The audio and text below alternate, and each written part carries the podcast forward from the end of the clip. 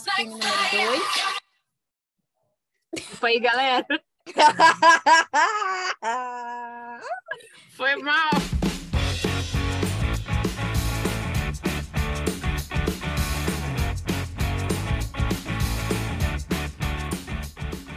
Oi, eu sou a Anne e eu tô presa no primeiro capítulo até hoje. Oi, eu sou a Ana Luísa. Oi, eu sou a Bia. Eu sou a Cristiane. E estamos no presos no planejamento.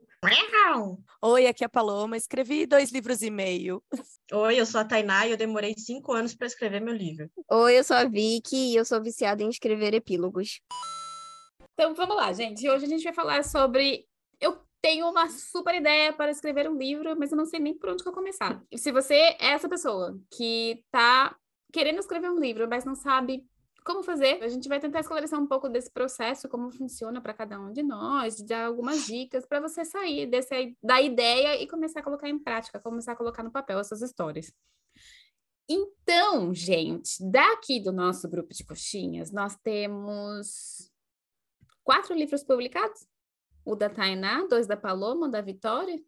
É. Lá. tirando, as- as tirando os contos. antologias, É, é. tirando os contos. Antologias. mas um livros milhão. são quatro. E daí todas nós escrevemos, quatro. participamos de antologias, tem outras. E tem as, é, e aí tem as coxinhas que não estão aqui, que também têm livros publicados. Sim.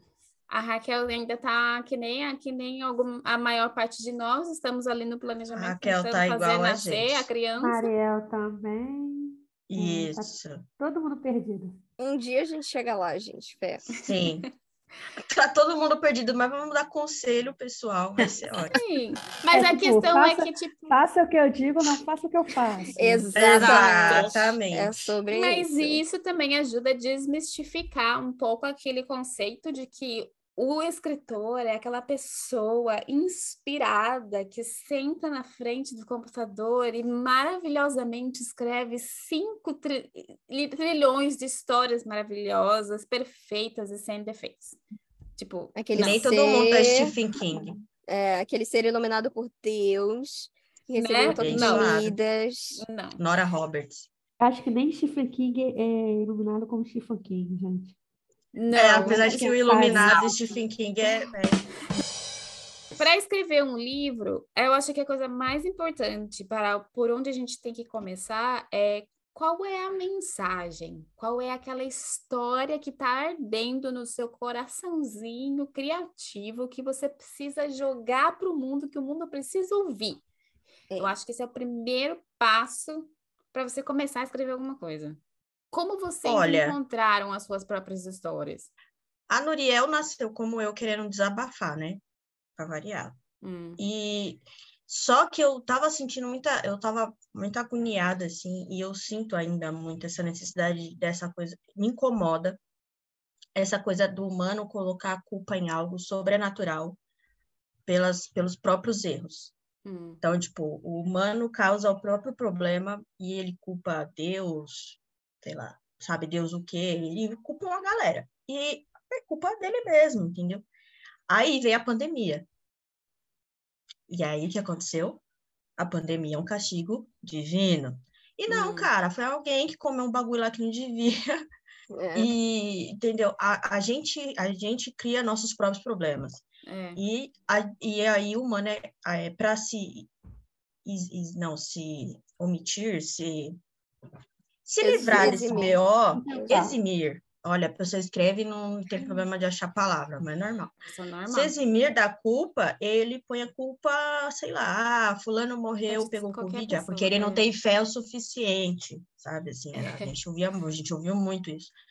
E eu tinha, eu tive essa necessidade de escrever uma história mostrando que nós somos culpados pelos nossos próprios, pelas nossas próprias escolhas, né? Tanto que a Uhum. história do universo é a briga toda ali, é essa questão do do livre-arbítrio, as escolhas que a gente faz, as consequências que essas escolhas têm, né? E é o que a gente tem que arcar com isso, né?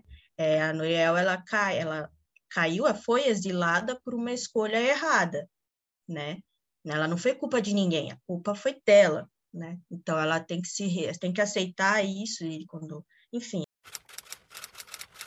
Cara, eu tenho, eu tenho duas. Tem uma que já tem seis anos, que eu tô ainda planejando. E ela surgiu. é, Eu, le- eu lendo o livro, eu criei uma personagem que pudesse entrar nos livros e interagir com os personagens. E meio que surgiu daí. E, e aí eu meio que mudei, né, a história para criar uma personagem que ela pode entrar em universos diferentes. E desde o começo ela meio que sempre foi, sempre trabalhou no inferno. É, então, é, com magias proibidas e tal. Adorei E- isso. E ela é neta do Hades. E o Hades, na minha cabeça, é o Hades do Hércules, Uhum. do cabelo azul mesmo. Amo. Então, assim, Essa história, minha filha. Eu tô Eu aqui escrevendo. porque eu quero Cadê? ler. Você termine. eu tô- Você eu- eu tô comece e termine. E aí eu tô meio que criando os outros lugares, assim, que são inspirados nos livros que eu estava lendo. De certa maneira, é, tanto o que você falou quanto o que o Tainá falou, a história que você quer contar é algo que você precisa pôr pra fora de alguma maneira, Sim. né? É, É, não, esse é o tema do seu livro, é alguma mensagem que você precisa que o mundo saiba, que você tem aquela opinião, que você tem aquela posição, que você tem aquela coisa para dizer, e daí você vai usar a história para dizer aquilo. E É. eu acho que às vezes você nem sabe, assim, tipo, exatamente o que que é que você vai botar pra fora. Eu arriscaria que vem da vontade, assim, acho que é o passo zero. É a sua vontade de botar pra fora. A sua vontade de se expressar e de colocar alguma coisa no mundo. Aí depois, beleza, você pensa na mensagem e tal, tipo, mas eu acho que tem, tem esse passo zero aí antes de tudo, que é tipo, cara, eu preciso pegar isso aqui que tá aqui dentro, esse redemoinho aí de coisa que eu tô pensando, e preciso botar pro mundo. Quando eu, quando eu penso em escrever história, sim, eu tenho várias, vários caminhos que eu escolho, né? Por exemplo, eh, livros infantis. Eu escrevo os livros que eu gostaria de ler para o meu filho. Então, eu, eu, eu vou nessa onda e, e o adulto também que eu estou escrevendo é o livro que eu gostaria de ler, né? Mas, por exemplo, eh, o adulto que eu estou escrevendo, que está parado no meio faz tempo, ele.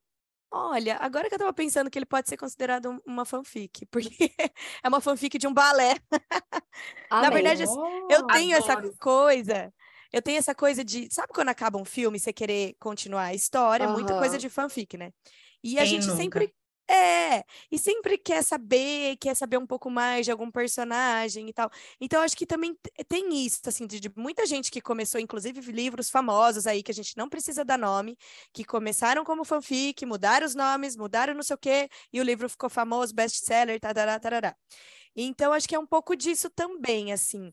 É, a gente, se às vezes, nem é uma mensagem que você quer passar, mas apenas você se inspirou lá numa história, numa lenda, em alguma coisa, e falou, meu, vou botar meu tempero aqui, vou dar a disso. minha versão. É, sabe? É isso, assim. Então, acho que também tem esse caminho de, de, de você se inspirar em coisas que você leu, que você...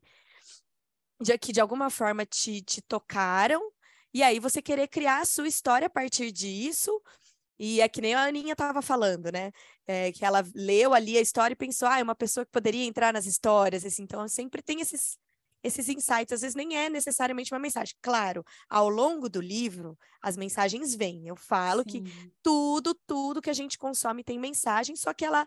é- a, a mensagem que chega pra gente é o que a gente está precisando receber naquele momento. Às vezes nem é o que a pessoa quis passar, mas para Uhum. aquela pessoa, aquela frase pegou ali naquele calo e, e foi, assim. Então, a- às vezes nem sempre tá lá, né, a mensagem, assim, mas às vezes o artista quer provocar.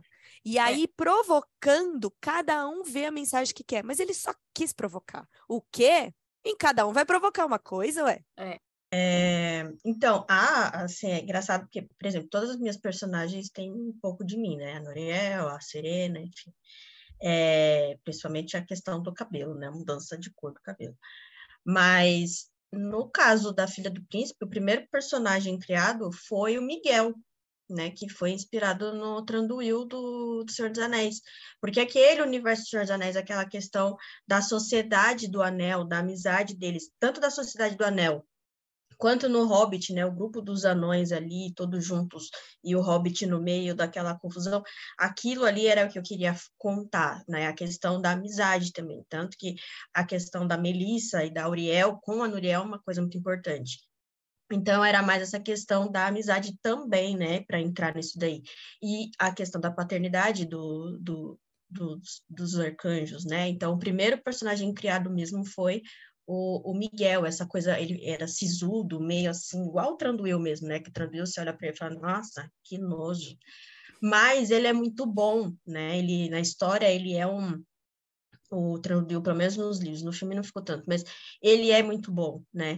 E, no, e o Miguel é a mesma coisa. Ele tem essa pose, essa coisa assim, mas ele, dos irmãos, ele é o que mais sente, né? Também essa coisa da pessoa olhar e falar assim, nossa, fulano parece que não sente nada, sente muitas vezes mais até do que quem demonstra muito é. mais, né? Eu, eu, não sei, porque eu tenho três histórias que estão pela metade. Pela metade não, que eu preciso começar. Ah, me abraça. Elas estão, elas estão no planejamento. Uma delas está... Acho que foi o que me levou a procurar uma, um curso de escrita, que foi a, foi a história da, da Skype, que, que era 2000, 2014 ou 2015, eu não lembro muito bem exatamente qual ano. Eu, eu acordei de um sonho que eu tive dessa personagem, tipo, ela descia uma escada em espiral, parecia que ela estava descendo de uma torre, não sei, algo do tipo. E no final subia letreiros, né? Hum, hum, Star Wars? Os créditos. Os créditos. Eu via os créditos.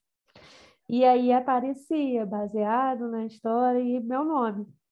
Uhum. E tinha trilha sonora no final, tinha tudo. E eu lembro que eu não tinha nem. Não, não, não, sei, não sei como, depois eu descobri que era uma música do. Ai, gente, vai fugir tudo agora. Pera aí, eu vou lembrar, eu vou lembrar. Blues, blues, blues. É o Wood, lembrei. Is in bloom, the transmissions will. Now try to push, try to keep us all down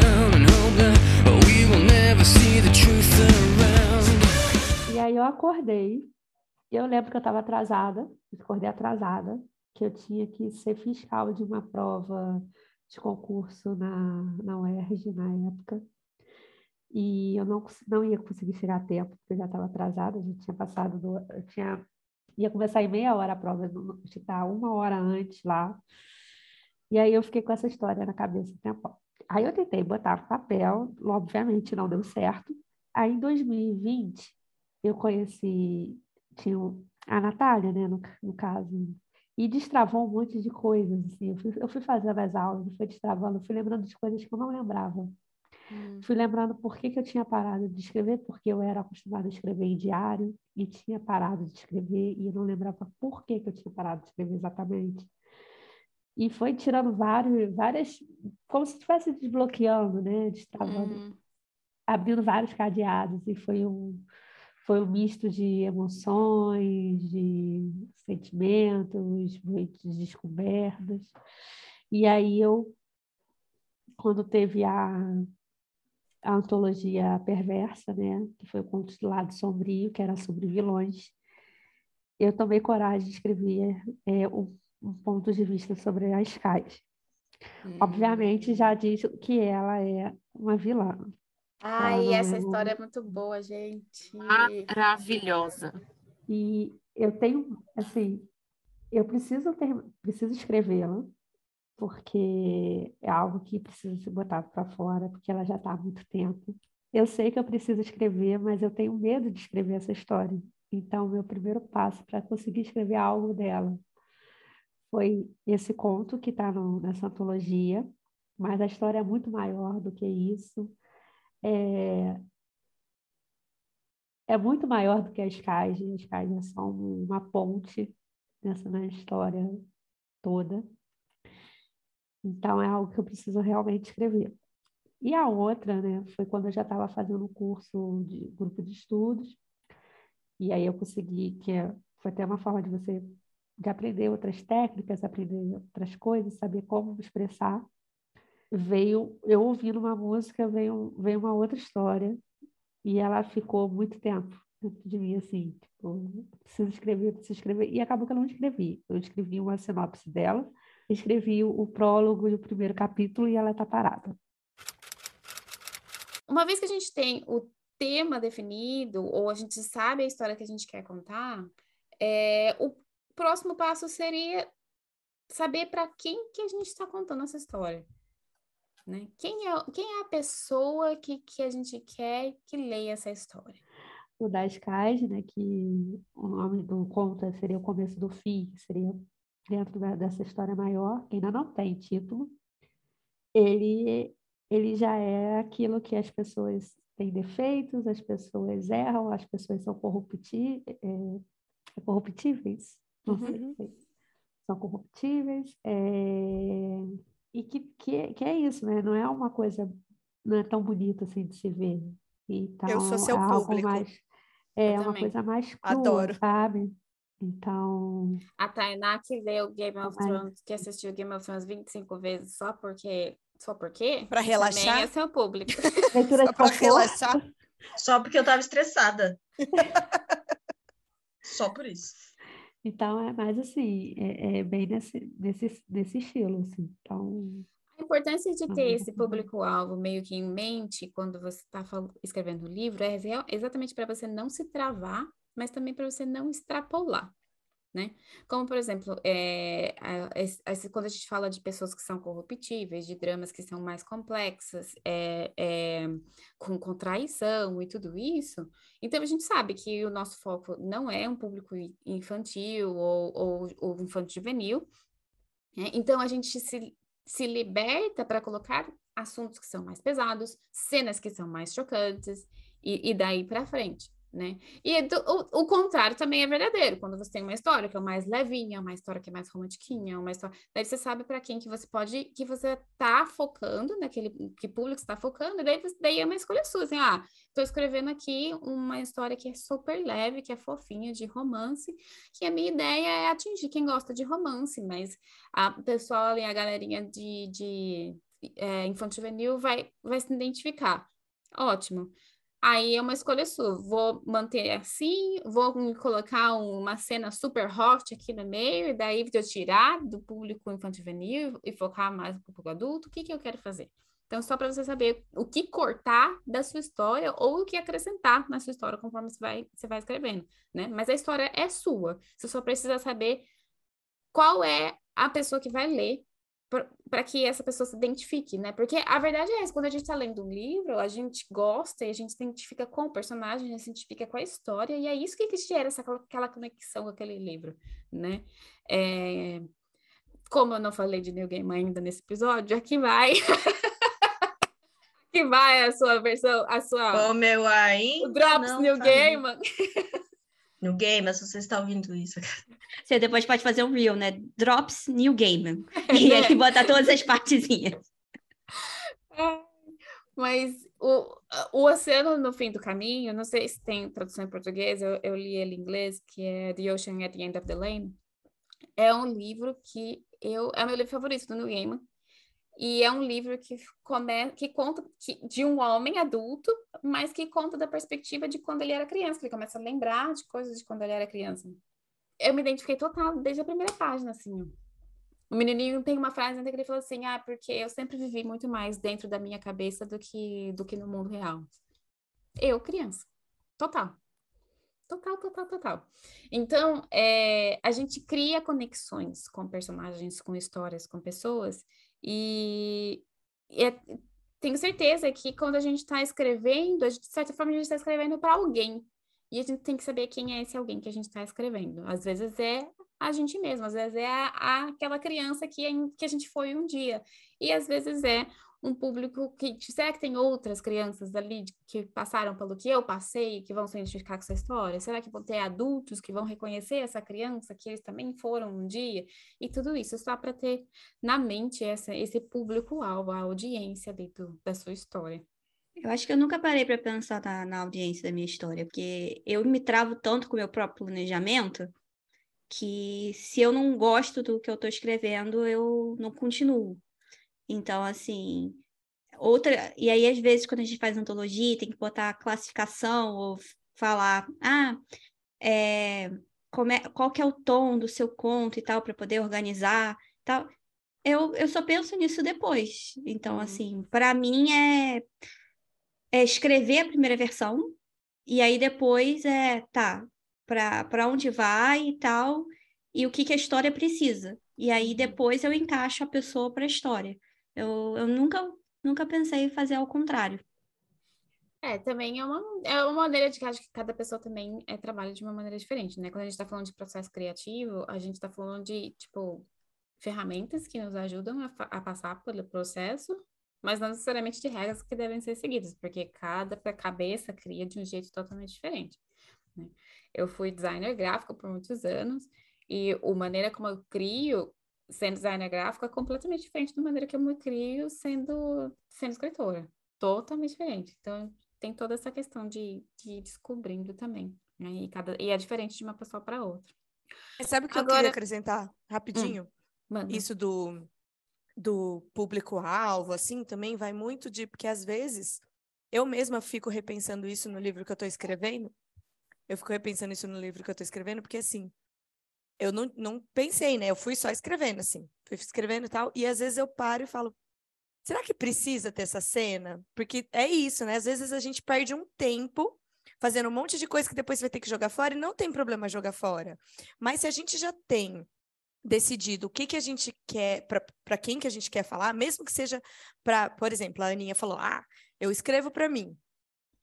Eu, eu confesso que tem capítulos do meu livro que não são para mim, em que então, de repente, eu acho que eu preciso tirar, sabe? Então, assim, para a gente não ter esse retrabalho, né? Ah, escreve, escreve, escreve, ah, tá bom, agora para quem que vai ser? Ah, para tal pessoa, putz, então isso não faz sentido, isso não faz sentido.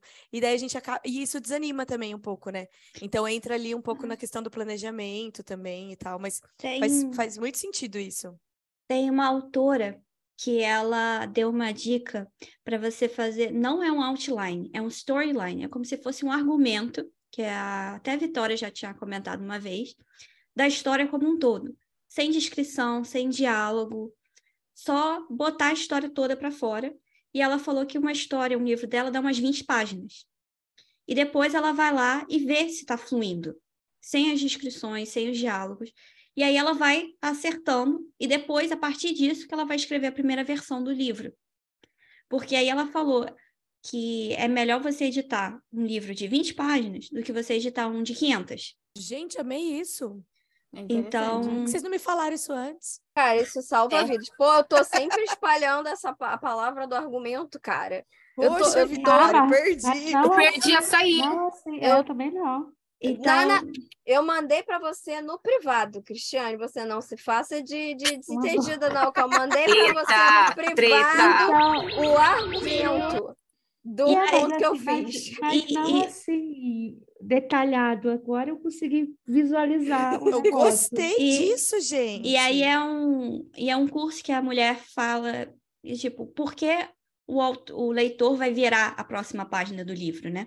É uma coisa até que a Anne falou, conexão com o personagem. Então, assim, qual o tipo de conexão você tem com o personagem e tal. E aí ela fala, fa- escreve o seu, tanto ela quanto uma outra autora fala, seu objetivo é escrever o mais rápido possível a V1. Só que no caso dela, ela fala, escreve essa V1 sem descrição, sem diálogo bota a história toda ali. E depois você vê se tá funcionando. Caraca, não gostei da personagem, gostei disso, não gostei daquilo. Depois você vai escrevendo de novo. Porque às vezes é o mais difícil, né? É a parte em que você toma as decisões é, com relação à história. Eu acho que a gente tem muito medo de, de tomar decisões. É, Tipo, não, a personagem vai para esse lado. Mas aí você fica pensando, putz, mas e se ela tivesse ido para outro lado? E se ela tivesse ido para aquele lado? Se ela tivesse. Aí vira uma coisa meio multiverso e você fica ali travado porque você não decide. Eu acho que a Acho que- primeira coisa é Eu acho decidir. que, que o problema também acaba sendo quando você começa a escrever, começa escrevendo, você tem uma ideia e ela vai, vai, vai mudando. Sem Ela você sempre muda. perceber, É tudo normal. Sem você ver, é, ela já criou vida, Aqui não é mais você que está escrevendo. É, é uma coisa assim, bem, bem. É Mística. difícil até de explicar o que acontece. É uma experiência. Sobrenatural. É Vai para um sobrenatural. outro lado que você não imaginou que fosse para aquele lado. Foi porque eu o processo acho- criativo eu não é uma coisa que começa e termina, né? Ele é contínuo. Daí você planeja a sua história, daí você começa a escrever, mas sua cabeça ainda tá criando. E daí começa a criar outras coisas. E é por Não, isso que eu isso não quando- planejo. Ex- exato. Porque às vezes. Mas aí, tal, mas aí Exatamente. talvez um argumento, Aí é o Deus nos acuda, né? mas aí um Exatamente. argumento de Exatamente. 20 Por isso, páginas é fica Deus talvez melhor. Eu acho Pois que é. assim, tirando a descrição, o diálogo e tal, só focando na história, eu consegui escrever uma parte da minha história fazendo isso. Porque eu tirei o, o pensar onde que tá o personagem, como que tá. E aí eu Ah, boto porque assim. a mão dele tem que estar assim, porque tem que arquear É. a sobrancelha. Ah, pá.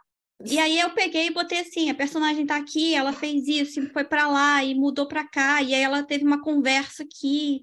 E aí essa e aí depois eu gasto tempo com esses detalhes que eu sei que me travam. Então assim, porque eu Sim. fico pensando demais, será que essa frase está boa? Será que Ai, essa é a ordem Eu da frase? os mesmos capítulos três vezes. Não, É. pelo amor de Deus, não faz. É para escrever e não olhar para trás. Senão Serena você tá não nessa chega vibe aí, ó. a Eu tô lugar tentando usar nenhum. o NaNoWriMo exatamente para isso. Mas, senão é, eu tenho que escrever, que tá, escrever, eu escrever, escrever. Você vai escrever como? Como se você estivesse contando a história ou você fazendo aquele resumão? É porque isso eu ainda não estou conseguindo visualizar isso. Bom, eu, Vitória, faço resumão. Tipo assim, Eu, eu aconteceu coisa, fulaninha chegou, teve uma conversa, a Beltrana ficou puta com o que ela falou. Aí, tipo, no dia seguinte, piriri pororó, porque o argumento em si é, é assim, é, é um detalhamento de tudo que vai acontecer dentro daquela história. Então, você não precisa ter nenhum refinamento literário. Você só está descrevendo o que está rolando, o que está pegando ali. É um resumão mesmo. eu, Mas como eu é que é, escrevo, Aninha? eu escrevo na terceira pessoa, como se eu estivesse escrevendo a história mesmo. Então, só que eu vou Narrativo, não, É, não... é, eu escrevo narrativo mesmo. E, e o meu, eu, eu- essa pelo menos, eu fiz dessa forma, escrevi narrativo. E, e a história tá bem, assim, bem resumida, como se fosse a sinopsezinha do que que tá acontecendo. Se tá fluindo a história ou não. É, eu não uso nem narração. Eu só, tipo assim, é, é como se eu estivesse escrevendo para mim mesma um, um resumo. Tanto que o último conto que eu escrevi, o que aconteceu foi que eu comecei a escrever porque eu tive um, um, um lapso e antes de fazer o argumento. E aí eu começo o argumento assim: aconteceu o que estava lá. Aí, linha de praxe. lá onde? Depois disso, tarará, tarará, tarará. Tipo assim, é para mim mesmo. Eu não, eu não vou publicar aquilo, entendeu? Eu não vou É. aproveitar nada daquilo. Tipo, eu vou É. pegar e, e vou, tipo, só botar no topo do Word para eu saber, ah, é isso aqui que eu tenho que escrever, vambora. Tipo, Não, é eu, o, o meu eu escrevi como se eu, tipo, depois de estar pronto, eu vou, entro de novo e vou adicionando os detalhes. É, você abre a. É, depois você abre a chavinha. Eu não, eu fa- eu faço um negócio, tipo assim, totalmente. Porque é para ser simples e rápido. Aí, de vez em quando, É. a minha mente é meio caótica. Quando eu entro no argumento, tem umas horas que eu esqueço que o que eu estou escrevendo é argumento. Aí eu escrevo uma cena inteira dentro do argumento. Aí depois eu continuo dentro do argumento normal, escrevendo, tipo, resumo, entendeu? É uma coisa meio caótica. Tanto que o conto que eu fiz tem 10 mil palavras e seis páginas de argumento. Tipo, por quê? Porque tem umas duas cenas inteiras dentro do argumento, que eu só chegou a hora da cena, eu só, tipo, copiei e colei, porque já estava pronta. Isso quando você não tem os momentos esquizofrênicos enquanto você está escrevendo, né? Porque você está escrevendo aqui, aí acontece uma situação, aí você pensa, eu reagiria dessa forma. Aí o personagem olha para sua cara e fala, não, Não, vou agir eu assim, não. eu vou agir de outro jeito. Problema Não, mas é você tem que teu. agir eu assim. sou outra pessoa. Problema seu, meu filho, cuide da sua vida. E ele vai lá e faz outra coisa. E aí, não é que ele vai lá e faz outra coisa, mas é que cara, ele, ele começa a criar vida. E aí você fala Sim. assim, cara, mas isso aqui tá fugindo do controle, meu Deus do céu. Como é que E às vezes chegamos você nem aqui? sabe nem como se comportar, porque você nunca passou pela situação. e Exato. Exatamente, mas ele sabe, Esse chega é no final e deu tudo certo. O livro foi, ficou pronto e deu tudo Exato. certo. Na Deu certo pra quê? Pro personagem, né? Porque cria um monte de traumas. Não, É. olha, pra mim deu certo que o livro terminou. Agora, pra ela agora, nessa altura do campeonato, não sei se deu tudo muito certo assim. Mas ela Fica- fez as escolhas dela. questionamento. E é por isso que eu não me preocupo tanto com o que está escrito no argumento, porque eu sei que, invariavelmente, em algum momento, eu vou pegar aquele argumento e eu vou fingir que ele não existe. Isso, isso vai acontecer. Em algum momento eu vou pegar alguma parte dali e vou falar, putz, não Eu- cabe mais na história que eu tô fazendo, não. Eu joguei no nosso grupo para depois a Anne botar na descrição o curso que eu fiz, que essa que a autora fala isso, que é Ai, o Demi é maravilhosa. e ela tem esse livro, vida. ela tem esse livro na Amazon no Kindle Unlimited também. Legal. E aí eu tô lendo, eu vi esse curso e eu estava lendo um outro que era para roteiro, que é Muito sobre é, como deixar os seus personagens, é, botar, fazer uns personagens em três dimensões, assim, para se conectar com alguém, Hum. E para curso gerar. de, curso de roteiro é muito bom para fazer diálogo. Hum. Se você tem dificuldade com criar diálogo, curso de roteiro é muito bom. Porque o roteiro, essencialmente, né, ele é muito essa coisa do diálogo. Então, é, é muito bacana. Fica aí a dica para nossos queridos ouvintes que têm dificuldade de diálogo. É, é engraçado isso, porque, tipo, eu- os meus diálogos eram uma boa bosta. Tipo assim, era bem ruim. Era um negócio, assim, pífio, triste. E aí, eu fui escrevendo, fui escrevendo. Um livro depois, eu tava revisando uma parada antes de eu entrar aqui pra falar com vocês, eu tava assim, caralho, fui eu que fiz isso? Parece que tipo, as, duas, as duas pessoas estão aqui na minha frente falando comigo, tipo, na moral, sabe? E é muito legal isso, é- essa constante evolução que a gente, que a gente fica quando a gente tá escrevendo. Por isso que, assim, quando a gente vê, pô, tá uma merda. Véi, pode tá uma merda agora, mas, tipo, se você, se você não desistir, se você continuar trabalhando, continuar estudando e exercitando, cara, vai chegar uma hora que você vai ficar, tipo, E como os sábios sempre falam, né? A primeira versão é a primeira versão. né? A primeira versão é péssima. Essa E é outra, ruim. e digo mais, tem muitos, muitos cursos que eu fiz que o autor fala assim: você vai escrever e você vai. ó, O que você tem que fazer? Escrever. A segunda coisa que você tem que fazer: terminar o que você começou a escrever. E Exato. terceira coisa, você, se, você não precisa publicar aquilo que você escreveu. Você pode colocar na gaveta. Tá tudo Fica bem. tudo bem, serviu de experiência. Segue, toca, Exato. toca a ficha, toca o barco e segue pra frente. Sabe? Cara, O que mais total. tem é coisa na gaveta aqui. É, é. E, e Eu tem coisas tenho- que, tipo, você pode até revisitar depois de muitos anos, tentar consertar. Sim. De repente vale a pena consertar e, e publicar, ou de repente não, de repente você lê e assim, não, eu vou deixar repente aqui, esse aqui é só meu. isso. Esse aqui é. Cumpriu o seu papel ali naquele momento que você tava. Eu tenho uma história que é assim, tipo, se- era para ser um livro, mas eu não consigo é, seguir com ele. Eu acho que me falta conhecimento, me falta referência.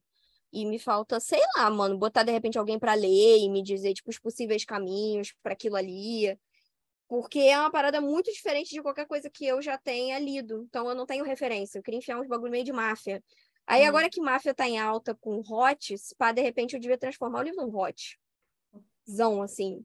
Só que ao mesmo tempo, era uma parada meio existencialista, entendeu? Vem Tipo, aí, hein? Aí, porra, ia ser Ah, meio eu foda. acho que você. Não, mas eu acho que Não. devia ir pela vibe existencialista. Porque pela vibe hot tá todo mundo indo. Eu acho que Mas esse- Você me faz nada, mandem, me mandem, me mandem é, sugestões, porque realmente eu não tenho. ah, é- seria um livro que não seria para mim. Ou então seria para mim porque eu ia pegar esse esse esse tema e eu ia deixar ele não violento, porque eu não Uhum. queria fazer nada muito violento. Seria uma Uhum. coisa tipo assim, é, máfia para menores de idade. Aí fica tipo, por que eu abri esse parênteses, né? O que aconteceu comigo? Foi o, o combo da destruição eu revisava, toda vez que eu pegava nesse projeto, eu revisava tudo aquilo que eu já tinha escrito até aquele ponto, e eu não conseguia tomar decisões, eu não sabia eh, tomar decisões em relação àquilo. Não queria tomar decisões, não, que, não queria escolher um lado. Então eu ficava ali meio que patinando, escrevendo umas cenas meio em que eu significava alguma coisa, mas também não significava muita coisa. e aí o livro ficou com Deus, entendeu? Uhum. Vocês aprendam comigo para não cometerem o mesmo erro que eu, porque ele ficou com Deus. Mas quem sabe um dia, né? Quem sabe um dia a gente. Menina. Brasil 2022 é, é o material que você precisa para escrever esse livro. Basi- É, ele estava esperando. Esse livro poderia fazer. Não, não vai fazer 10 anos, porque eu comecei a escrever ele em 2016. Mas aí o que, que aconteceu, né? Resumo da ópera. Eu criei esse- essa história em que todo mundo trabalha, em que os personagens trabalhavam em uma empresa muito grande, Hum, em que ninguém, em que na verdade eles não sabiam o que eles estavam fazendo ali. Eles passavam o dia inteiro sentados na cadeira, é, assinando coisas e, e- e- e- e batendo carimbos, e eles não faziam a menor ideia do que eles estavam fazendo ali. Isso é tão errado de tantas maneiras. é. Mas não é, é verdade. E aí, tipo, a ideia, tipo, meio que parou no momento em que a, a protagonista, é, o, o chefe da protagonista, que era meio escroto, ele deixou um caderninho preto em cima da, da, da, da- da mesa dela e ela não sabia o que, que tinha naquele caderninho preto, mas ela resolveu levar para casa. Então, tipo, a, a história acaba com essa, com a- porque eu não sei o que, que vai acontecer ali, mas a ideia é que se fosse uma empresa, tipo assim, realmente uma organização de espionagem mundial, ou talvez, de repente, Sabe que uma caderno é máfia. esse? É o caderno é roxo esse? da. Roxo da. Ó, É o caderno preto lá dos Santos e Pecadores. O chefe é o pai dela. No universo, o caderno do Santos. Daquele que vai lá. fala- No universo porque, fazer inverter, a coxinha verso. No universo da Por Coxinha Bahia, versa. porque ele coxinha fez, verso. ele fez o pacto lá com coisa ruim. Queria pegar esse gancho de curso que a gente comentou e falar da importância que é você procurar uma instrução para aprender a escrever o livro. A narrativa, ser um autor e ser um escritor, ao contrário do que muitas pessoas podem pensar, não é um dom divino que nasce com você. Ele é uma prática que você tem que aperfeiçoar e você pode colocar em prática e, e de pouquinho em pouquinho melhorar, né? Eh, nós estamos aqui, todas nós, porque somos alunas da Natália Ávila, que foi a, a, a pessoa, a, maestra que, que nos uniu, de certa forma, porque fomos buscar o curso da Natália para aprender sobre escrita, na, sobre eh, escrever, estrutura da escrita, estrutura, estrutura narrativa e tudo mais, né? Qual é a importância de do, do curso para vocês? Qual, qual foi, assim, aquela parte que estava travada, daí o curso foi lá e pá, abriu aquela porta e falou assim, não, agora eu sei o que fazer. Olha, eu acho que tudo. E assim, é- eu não. Resumindo assim, apesar de eu não estar sabendo muito bem o que eu estou fazendo ainda, quando eu escrevo, porque a sensação é sempre essa que, gente- que eu não sei o que eu estou fazendo, mas eu vejo uma evolução muito grande desde quando eu comecei o, o curso em 2020, que foi tipo, eu escrevia um parágrafo, dois parágrafos, não saía às vezes de uma, de uma página. Eu até comento isso hoje com a Nath, que agora tipo, não tem como parar em, dois parágrafos. Eu posso até mandar para vocês, assim, era. E hoje eu lembro assim, tá, mas e aí? E aí? Tá faltando coisa. Hoje mesmo eu fico incomodada com aquele pouquinho, mas foi o meu processo. assim, Uhum. Foi um pouquinho de cada vez, eh, absorvendo todo, tudo que era passado nas aulas, o, o que é essencial, porque boa parte da- das técnicas que são passadas, ela foi todo um estudo que ela fez, e já dá mastigado, já dá tudo ali direitinho, ou dá o- as ferramentas e o caminho que você precisa se seguir para você descobrir. Hum. se descobrir. E que foi isso, né? Sim. Esses dias eu fui xeretar meu HD externo, né? E tem um monte de história começada, assim, ou até terminada mesmo, mas que depois você lê e fala, meu Deus, Nossa. ah, Ah, então, então deixa eu só entrar. É, deixa eu entrar nisso que a Tainá falou, porque mais importante do que, do que exercícios para destravar é esse olhar que o estudo Crítico. contínuo traz do quanto a gente já consegue, assim, eu que nem a, a Cris, a gente participou de uma antologia agora, né? A gente organizou uma antologia, e aí eu falei, ai, Cris, eu não tenho conta. Ela, ah, mas você não tem nada. Eu falei, ah, eu tenho um primeiro conto que eu escrevi, do primeiro exercício do grupo de estudos, e tava horrível, assim. Então hoje a gente já, hoje a gente já não, já nem começa ele de uma forma assim, eu, eu vou usar bem entre aspas, assim, vamos usar a palavra simples para não usar nenhum outro termo mas ele já não é mais tão simples assim. A gente já começa de um patamar mais elevado porque a gente já tem um estudo, um olhar crítico, uma noção de estrutura, de narrativa e tal. Então, assim, a importância de seguir estudando, né? Uhum. Mais do que de começar é de não parar, né? Exato, exato. Eu queria muito É, esse nesse é- ponto é de continuar ponto. estudando, porque a gente sempre pode aprender mais. E a gente, uma maneira também que- de estudar que é muito legal é lendo, porque conforme você lê e você já tem uma noção um pouco mais crítica de estrutura narrativa, quando, o próximo livro que você lê, ao invés de você ler só para se divertir e passar tempo, tudo bem, nada errado, gente. Às vezes a gente só quer um livrinho fofinho, um livrinho light, que é para passar o tempo mesmo. Mas é interessante você pegar um livro que você se identifique com o assunto, que seja um assunto que você que é dali da- de uma das, das dos gêneros que você quer escrever e tal, e você lê esse livro com um olhar um pouco mais crítico, tipo assim, ah, esse personagem aqui, olha, ele foi construído mais ou menos isso assim. Ah, é aqui que é o ponto de virada da história. Ah, esse que é o conflito principal. Você começa a identificar os pontos que são as estruturas ali da, da, da narrativa que são importantes, que fazem aquela história funcionar, para usar como inspiração para sua próxima história. É, eu até abri aqui, né, uma dessas histórias aqui para ver, que foi uma das que eu cheguei a terminar, e ela tem, olha que loucura, contando 69 páginas. E ela foi Ah! terminada. 69 páginas é uma revista, nada. Mas e aí você olha e fala, não, isso aqui não é uma história. Então, essa, a, a- quando eu comecei, fiz o curso, né, da, da Natália, que foi a média do verbo ter essa liberada e tal, e comecei a fazer os exercícios, então você começa a mudar essa visão de olhar e falar assim, cara, isso aqui não é um livro, isso aqui é um... Isso aqui não dá nem um conto, vou ser bem sincera, olhando assim, não dá nem um conto. Então, tem que olhar aí com para o olhar com um de hoje- de amor. É, Exatamente. Você precisa ele é o é- argumento da vitória. Exato. Se ele tem um, um se você tem um argumento de 70 páginas, agora você olha para o seu, pro seu conto que está aí, trabalha o que está errado e, to- e escreve esse livro, menina. É de vampiro esse aqui. Ah, foi na época do Tá dos vampiros. vendo? Foi na época dos boom dos vampiros, menina. Vampiro tá sempre voltando. Sempre. Eu tô lendo um de vampiro bruxa. agora.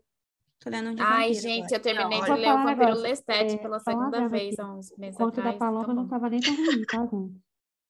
Lê me chama pra betar. Termina de escrever, me chama pra betar, ó. O conto da Paloma não tava ruim, não, tá? Só pra... É, Só gente, pra muita avisar. autocrítica, né?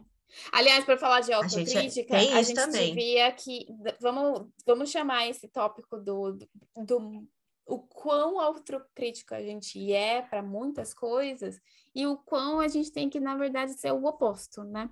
Porque quando a gente está falando de escrita, aprender a escrever, criar uma rotina de escrita que caiba ali no seu dia a dia, de escrever um pouquinho todo dia, ou você se compromete a escrever duas vezes na semana, ou você se compromete a escrever, sei lá, domingo de manhã, é aquele momento que você tem, não importa. Coloca isso na sua rotina e segue. Mas a partir do momento que você começou a escrever, seja bondoso com você mesmo, sabe? Tenha paciência com o seu processo de aprendizado, com o seu processo criativo, sabe? Tenha aquele carinho, porque a gente te- é muito maldoso. Sabe quando a gente está na, na, na escola, na- quando a gente é adolescente e vive sofrendo bullying de uma porrada de, de colega da escola? A gente é aquele, aquele, aquela criança para nós mesmos. E a gente tem que tomar cuidado com essa autocrítica aí. Tem dias que você parece estar sentindo um saco de batata, né? Que nem Ai, a Vitória tava nossa. falando esses É, dias. vai. E aí, por mais que vo- você escreve, aí você lê e fala, mano, isso aqui tá um lixo. Aí você manda pra é? alguém, a pessoa fala, mano, isso aqui tá muito bom, não sei o quê, mas você pode melhorar, isso- mas você pensa que você ainda é um lixo de pessoa. Eu só isso tenho dois normal. um, um cocô, um cocô pisado, às vezes, sabe? Às vezes é assim que eu me sinto. Não é nem o inteiro. Eu só, eu só tenho dois moods. Um é tipo, cara, tudo que eu escrevi está uma merda. Eu sou uma vergonha, eu sou vergonha de profissão. E o outro é, caraca, eu sou muito gênia. Meu Deus, eu sou foda. É por isso que eu ia falar a segunda parte, né? É bom a gente 880. ter, é bom a gente ter humildade também para ouvir críticas, porque é difícil, dói, às vezes, quando a gente é, bota uma betagem, bota alguma coisa. Então é importante a gente sair desse pedestal de tipo, eu sou uma artista, eu criei a minha arte. A minha arte não pode ser mexida Eu de maneira incrível. nenhuma. Intocável. é a obra-prima do, do- do- da literatura contemporânea. Não, vamos. vamos Pode baixar- ser um dia, mas eu vamos Pode com ser, calma. É, mas vamos, vamos baixar a bolinha. por aqui que eu sei que pode, que pode ter betas ouvindo o nosso podcast e pedir, Sejam favor, carinhosos. sejam gentis. Ai, é, né, gente? Maneiras Porque e vamos maneiras de falar. Sejam Assim, gentis, mas por se a porrada vier, é, é fogo amigo. Feedback construtivo, é isso que a gente tá esperando. É tipo de Sim, crítica, sim. sabe? Mas, mas- mas assim também, seja gentil na hora de falar. Sim, tem Exato.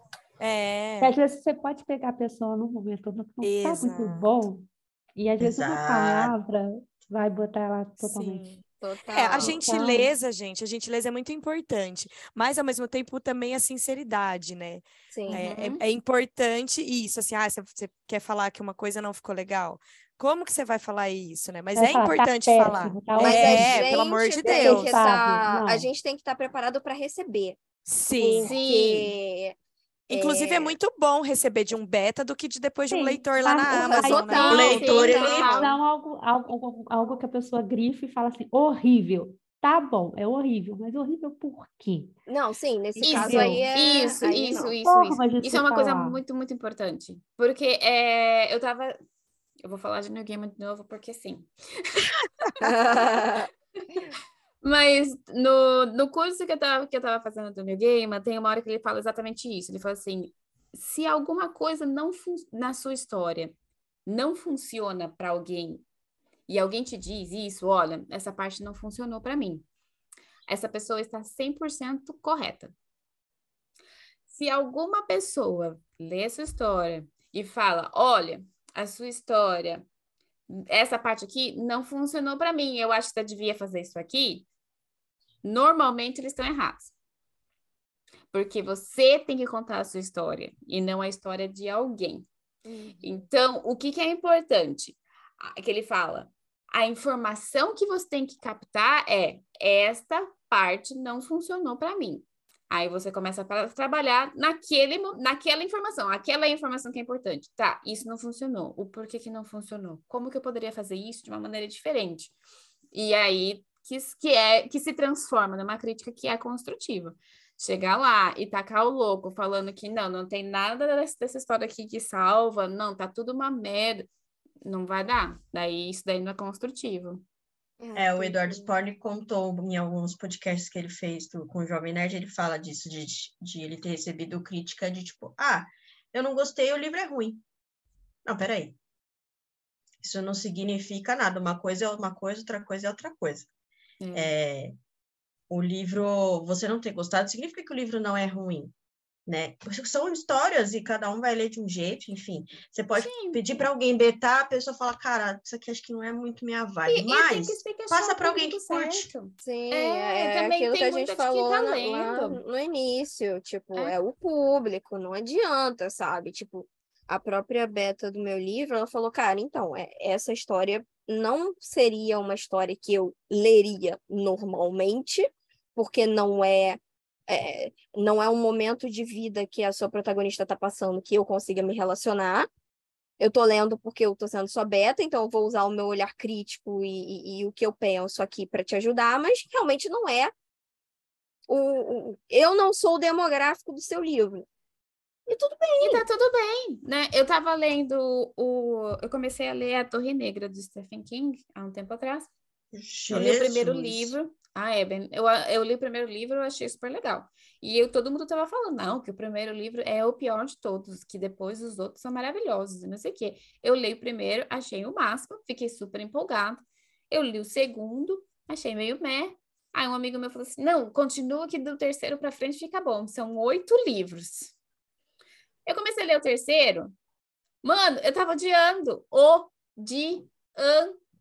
Para mim, era eu estar lendo de novo o segundo livro, com acontecimentos diferentes, mas que a história tava indo para lugar nenhum.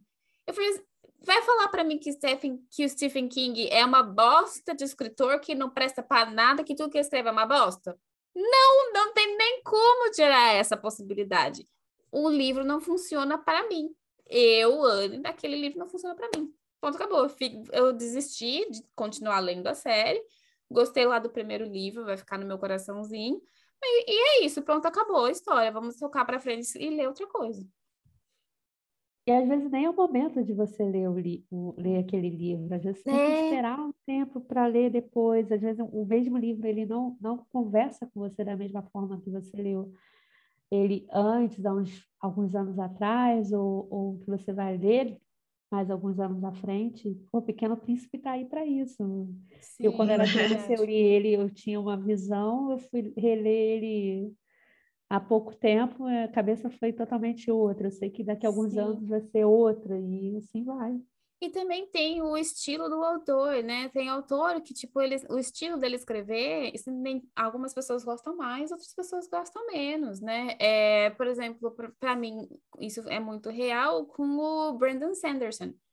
É um puta autor de, de fantasia, ficção científica, super, todo mundo conhece, cara, nossa, fantástico. Eu acho que ele escreve incrivelmente, ele constrói os personagens dele incrivelmente, a estrutura das histórias dele são incríveis, mas eu acho ele arrastado. Eu leio um livro do Brandon Sanderson por ano, assim, porque eu tenho que estar muito inspirado, porque para mim, É tipo os Martin. livros mais devagar, os mais, os livros que ele, fa que ele fala que é mais rápido, para mim ainda é devagar. Eu preciso de alguma coisa mais pá. Ele tá errado? Não tá errado, gente, sou eu. Cada você tem que achar o, É tipo de autor né? que escreve o, o, o que você gosta de ler. Do mesmo jeito que você tem que achar o tipo de comida favorita e você tem que experimentar vários tipos de comida para descobrir qual que é a sua favorita, você tem que ler várias coisas diferentes para descobrir qual que é o, o autor que você se identifica mais, qualquer tipo de história E- que você se identifica mais, e tudo certo.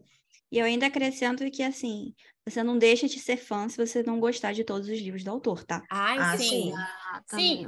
É Aquele, do- o Stardust do New Gaiman, acho me. Acho me. E New Gaiman é o meu autor favorito, como eu falo todos os episódios, estou falando aqui novamente. Acho, acho Eu Stardust com o Eduardo. Sporn, Eduardo que o, Spohr o é do Salve Jorge eu tenho, mas é só porque é o Eduardo. Porque, É, assim, teve, teve um. Pô, Meg Cabot, Minha Religião. Tem um- um- uma série específica que ela tenta fazer uma parada meio ficção científica. Não é bem ficção científica, mas tipo. É punk, assim, se você for pegar no, no, no, no cerne da coisa. Eu achei bosta. Eu odiei. Eu Cara, a- eu amo, Qual que é certo. eu amo a Mas, mas aquele que ela escreveu da, da Mulher Gato é muito chato. Eu What? li. A Sarah Ela J. fez Maas fez porque a DC fez parceria com vários autores para poder lançar uma série de livros. Então, cada autor ficou com um livro. E aí eu li da Mulher Gato, eu tenho ele. Cara, é muito chato. A gente está falando aqui de autores que são super renomados e que nós, como leitores, não nos identi- identificamos com uma coisa com outra. Então, você, no papel de escritor, de autor, saiba que algumas pessoas vão se identificar, algumas pessoas não vão, algumas pessoas vão amar, outras pessoas vão odiar, e tá tudo bem. E tá tudo bem. Então, mantém, man, continua escrevendo, não desista. É, procura bom beta, que lógico, a gente quer receber crítica, a gente quer saber consertar o livro antes da gente lançar o livro. Ninguém quer lançar um livro que poderia ter, poderia ter sido consertado antes, sabe? Com certeza, se você de um conseguir investir em leitura crítica também como profissional, isso é Sim. importante. Se você conseguir, né? Porque, tipo, às vezes custa caro, você Tem não isso. consegue, tudo bem, faz parte. Mas se você conseguir, pô, ia ser top. Uma aula que você vai ter ali extra e, pô, sucesso. Você vai blindar teu tiver, livro. é, se você não tiver o dinheiro ainda, você guarda, espera e faz com o profissional que esteja na área, que Hum. esteja E procura por referência de escrituras. profissional, Isso. sabe? Mas é essencial também, não só o leitor beta, como o leitor crítico, mas também aquela leitura sensível, né? A Vitória passou por, pelo processo de leitura sensível quando ela foi lançar é, o de Malas Prontas, de Malas Prontas, e... e... Não, o de Malas Prontas não teve leitura. Mentira!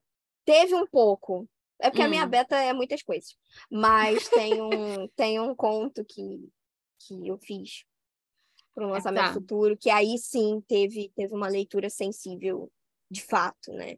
Que eu retrato uma minoria específica, e aí eu busquei é, um amigo que representa essa, essa, essa minoria, e aí eu cheguei para ele e falei, olha, dá uma lida, vê se eu dei algum close errado aqui, vê se eu falei alguma groselha. Se eu tiver falado, tu pode falar, porque eu não quero cometer uma, uma Ofender injustiça, é uma é. gafe, não quero ofender ninguém, não quero deixar ninguém chateado comigo. E, e foi esse processo, foi ótimo. Assim, acho que é muito, é muito importante a gente, a gente ter essa consciência de que se a gente não faz parte dessa minoria, é, se a gente, a gente pode estar fazendo merda. Planejei meu livro, escrevi meu livro, mandei ele para leitura aberta, para leitura crítica, leitura sensível. Revisão, vem logo em seguida, né? É, quantas vezes vocês revisam os seus contos, os seus livros? Porque tem gente que tem aquele problema de ah, em busca da perfeição e revisa 200 milhões de vezes e daí o livro nunca sai do papel. eu faço, eu termino tudo, tipo assim, eu, assim, o que que aconteceu comigo, né? Porque eu acho que cada livro é um processo, né? Então, eu não Hum. sei se o próximo vai ser assim. Eu termino a versão 1, depois eu passo aquele, aquela revisão, faço aquela revisão que, na verdade, é uma reescrita, mas não é uma reescrita porque eu não jogo nada fora. Eu Uhum. aproveito ali, vejo se tem alguma coisa para tirar, vejo se tem alguma coisa para acrescentar, mas beleza, sigo o baile. Uhum. Aí essa versão, que eu chamo de versão 2, vai para betagem. Uhum. Aí volta da betagem. Aí voltando na betagem, eu vejo tudo que precisa ser feito. E aí eu faço, Uhum. aí mando para revisora, na mão de Deus. Tá. Tá. A revisora me devolve, confiei nela. Como eu só escrevi conto, eu depois que eu escrevo, faço uma segunda versão, eu deixo ele quieto pro tempo que eu tenho disponível, né? Porque às vezes eu escrevo meio em cima. Uhum. E depois eu volto e às vezes eu copio e colo em outro documento, ou eu mudo a fonte, mudo o tamanho da fonte, para o meu cérebro ver que é outra coisa. Isso é Ah, muito isso ajuda maneiro. muito. Isso é Porque às muito vezes tá no, vamos supor, no Times 12, o cérebro já pega, já lê. Não, bota uma fonte louca, tamanho diferente, e aí eu vou deixando comentários para mim mesmo. Isso foi uma coisa que até a Raquel me ensinou a fazer, que eu nunca tinha pensado em fazer. Gênia. Não, eu achei isso incrível, porque como, como designer gráfico, eu usava uma coisa semelhante, que é você inverter o que você está fazendo ao contrário. Então, você espelha o arquivo. Aí eu faço Né? isso vezes- desenho. É, tá trabalhando ali no, tá trabalhando ali no, num, num folheto, num, sei lá, qualquer coisa, você trabalha, trabalha, trabalha, trabalha, o seu cérebro, ele fica cego, ele não enxerga mais É. coisas.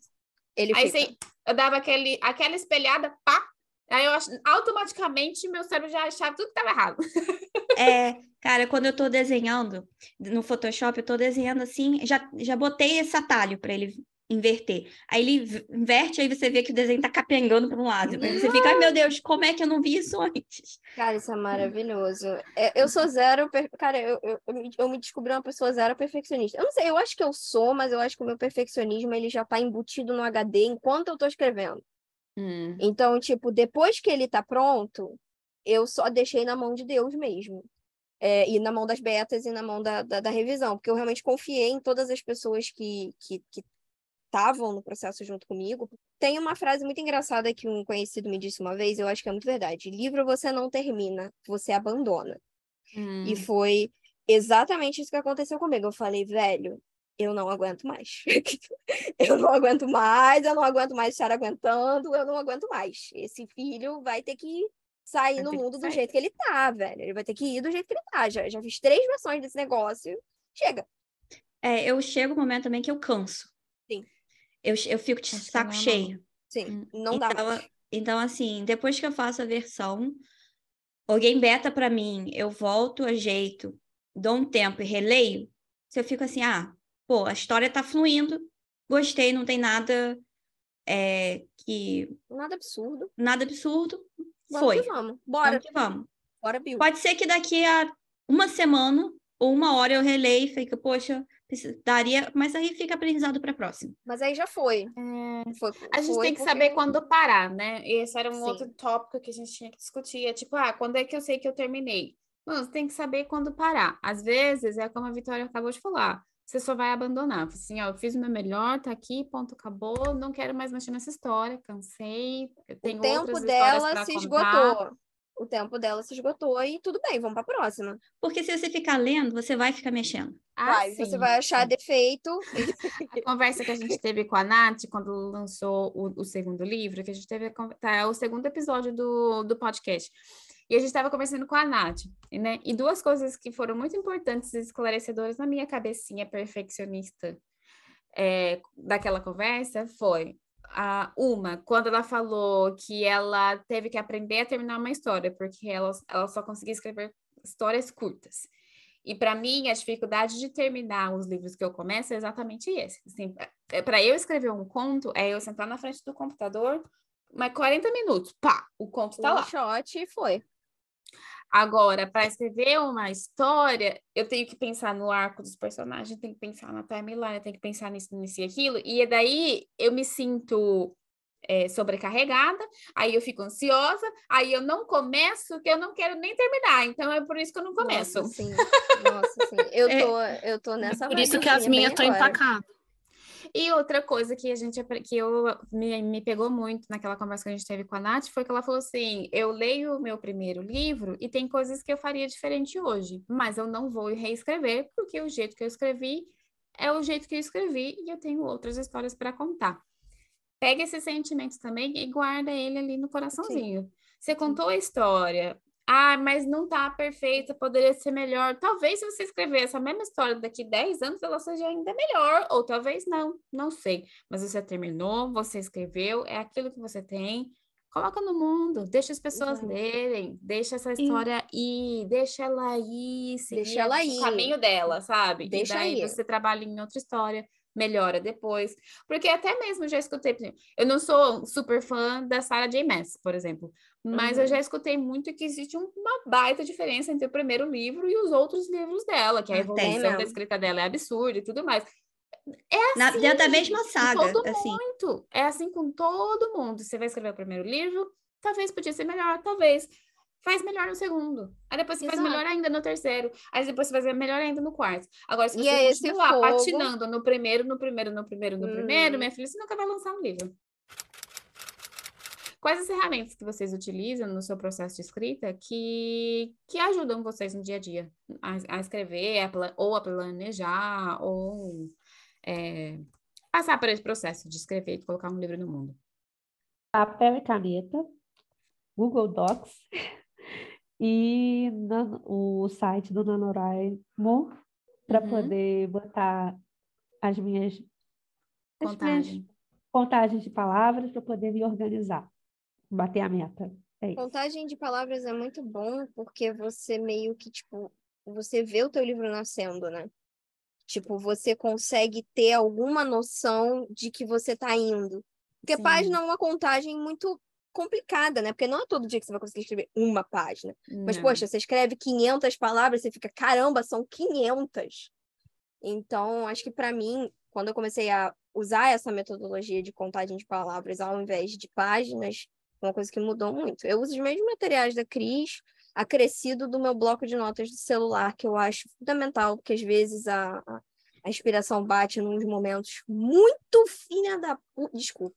É, e aí, é, a gente tem que usar o. A gente também tem que fazer escolhas, né? Ou a gente vai acolher Sim. essa inspiração e escrever, ou às vezes realmente não tem tempo. A gente só torce pra gente conseguir lembrar dela quando chegar em casa e conseguir anotar. Ah, É, não, spoiler caso- alert! é. Não vai lembrar.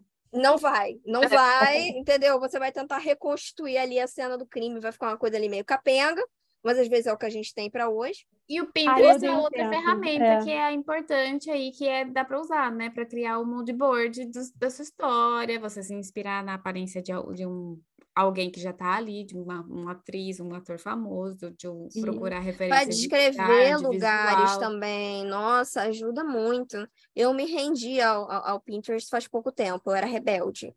Falando, não, não preciso, não preciso de Pinterest, tá tudo aqui na minha cabeça, cadê? Terno, tudo ótimo, mas, pô, é uma mão na roda, cara. Eu É, vou falar é nem muito só bom. Pinterest, mas também o Google Imagens, porque nem todas as imagens de todos os lugares são Sim. Pinterest, né? Então a gente Ah, é, mas eu taco lá. da locação e o Spotify, que Ai, acompanha aí sim. playlist, Hum. músicas, YouTube, música também. E é isso. E, gente, eu não sei com vocês, mas às vezes eu tenho que escrever uma cena que se conecta muito com uma música específica. Aí eu escuto aquela música em loop infinito até eu terminar de escrever a maldita da cena. Sim. Já aconteceu Sim. comigo. Escrevi uma cena de ação e eu tava na isso, é música. E a música, e eu acho que eu escutei, mesmo. gente, eu, escutei eu acho que umas duas horas a música seguida, escrevendo a cena ali. Os vizinhos deviam estar assim, gente, Eu já, já peguei assim, tipo, cortei a música, deixei só naquela parte que tava inspirando mesmo. Porque a música é uma ferramenta essencial, eu acho que para qualquer criativo, né? E, e para o escritor não é diferente. Eu sempre fui muito conectada com música, tanto que eu, eu, eu tenho o distúrbio de ansiedade e eu tenho uma playlist que é específica para quando eu, tô com ansiedade, quando ataca, tô com crise de ansiedade, sabe? Tenho uma Pode me passar, que eu também vou querer Nossa, usufruir. Pode porque passar. ela começa com músicas que são muito mais agitadas, que é ali quando o meu pensamento tá trrr, 300 por Aham, hora, e daí ela vai dando uma desacelerada e o meu cérebro vai dando uma desacelerada Nossa, isso é playlist, perfeito. Então tá, papel caneta, playlist, Spotify, seja qual, qual playlist que você tem aí, é, Pinterest, o NaNoWriMo, que é bom para contar é, palavras, né? Fazer sua meta ali de Ah. palavras e tal. O legal de você fazer meta é exatamente o que a, o que a Vitória falou antes, é você saber que você está seguindo para algum lugar. O seu livro está caminhando e ele está a ponto de ser concluído. Em algum momento você vai terminar, antes ou tarde, né? Mas tem ali um- uma meta, né? Acho que todo mundo trabalha com meta, né? A gente aprende a trabalhar com É. meta desde cedo. E isso ajuda muito. E e eu acho que é isso. Temos mais alguma coisa para adicionar? Alguém lembra de alguma ferramenta? E, ai, gente, se tiver alguma, não é nem uma ferramenta, mas uma técnica, é, ou um- que eu possa dar, assim, é tipo, só não desiste, sabe? Se você precisar dar um tempo da sua história, dê um tempo da sua história. Escre- Escreve, sei lá, uma flash fiction, um conto, para dar uma descansada ali daquela história que está escrevendo, e depois volta para ela, sabe? Tem, não, não precisa terminar de escrever um livro em cinco dias, em um mês, você tem a sua vida inteira para terminar esse livro, né? Óbvio, a gente quer terminar, quer colocar para o mundo, quer contar uma história, mas, mas seja, seja bondoso com você mesmo, seja paciente com o seu processo. É, eu, honestamente, quero acreditar que depois que você escreve o primeiro livro, o segundo e o terceiro é um pouco menos difícil, vamos dizer assim, porque você já aprendeu um pouco do seu próprio processo criativo no primeiro livro e sabe melhor como lidar com isso no segundo e no terceiro. Então, só- seja paciente, né? É do mesmo jeito que ninguém constrói um, desenvolve, desenha e constrói um carro da noite para o dia, não se escreve um livro em cinco minutos, né? E termina. Começou? Termina. E Eu- depois eu- comemora. eu, esse é o conselho mais para mim mesma do que para qualquer outra pessoa. Mas é começou, termina. E, e depois comemora, curte a vibe, sabe? Fiz o que eu tinha para fazer, o que eu me propus para fazer nesse livro. Não, e e, te- ele e comemora, ele viver. e comemora cada etapa. Terminou a V1, caraca, você terminou um Sim. livro. Tipo, eh, muita Verdade, gente fala que verdade. vai, que quer terminar e não termina. Eu sou uma delas. Então, Você não assim, começa para poder conseguir terminar, né? Porque É. detalhe. A gente não começa para conseguir terminar. terminou a V1, comemora. Voltou da betagem, comemora. Foi para revisão, comemora. Uhum. Porque Boa. senão a gente só comemora quando o livro sai. Aí é, a gente só se cobra, e é isso que a gente tem que evitar um pouco, sabe? É. É, mas é isso. Esse foi o episódio de hoje. Espero que a gente consiga tenha oferecido um pouco de conselho, algumas dicas para você que está aí querendo começar a escrever o seu livro.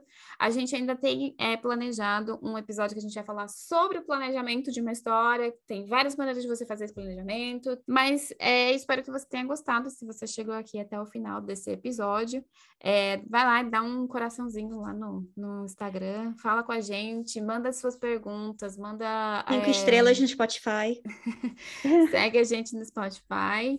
E segue a gente no Instagram também, arroba Coxinha Literária. E o nosso website está disponível para também quem quiser saber um pouco mais sobre cada um de nós. E a, a turma do Coxinha Literária é o coxinhaliterário.com. Mas vai lá, interage com a gente, fala com a gente, manda suas dúvidas, manda sua opinião, manda os livros Manda que ideia. você gostou, manda ideia, Manda manda, ideia, a gente vai ter que comentário, falar. Manda energia manda positiva. coxinha, Vamos que vamos. Manda coxinhas. manda coxinha também. É isso, gente. Obrigada pelo episódio de hoje e a gente se vê na próxima. Beijos, tchau! Tchau. Tchau. Tchau, tchau. tchau.